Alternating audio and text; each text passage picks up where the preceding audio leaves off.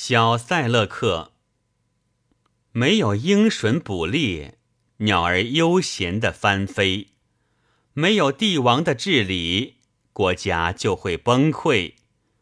如果圣人的泪水没有激发热情的特性，人们的心境怎能摆脱抑郁苦闷的累赘？道貌岸然的谢赫，纵然四十天静坐。闭门诵经，倘不送礼，他也不会为你祈祷，祈求主的恩惠。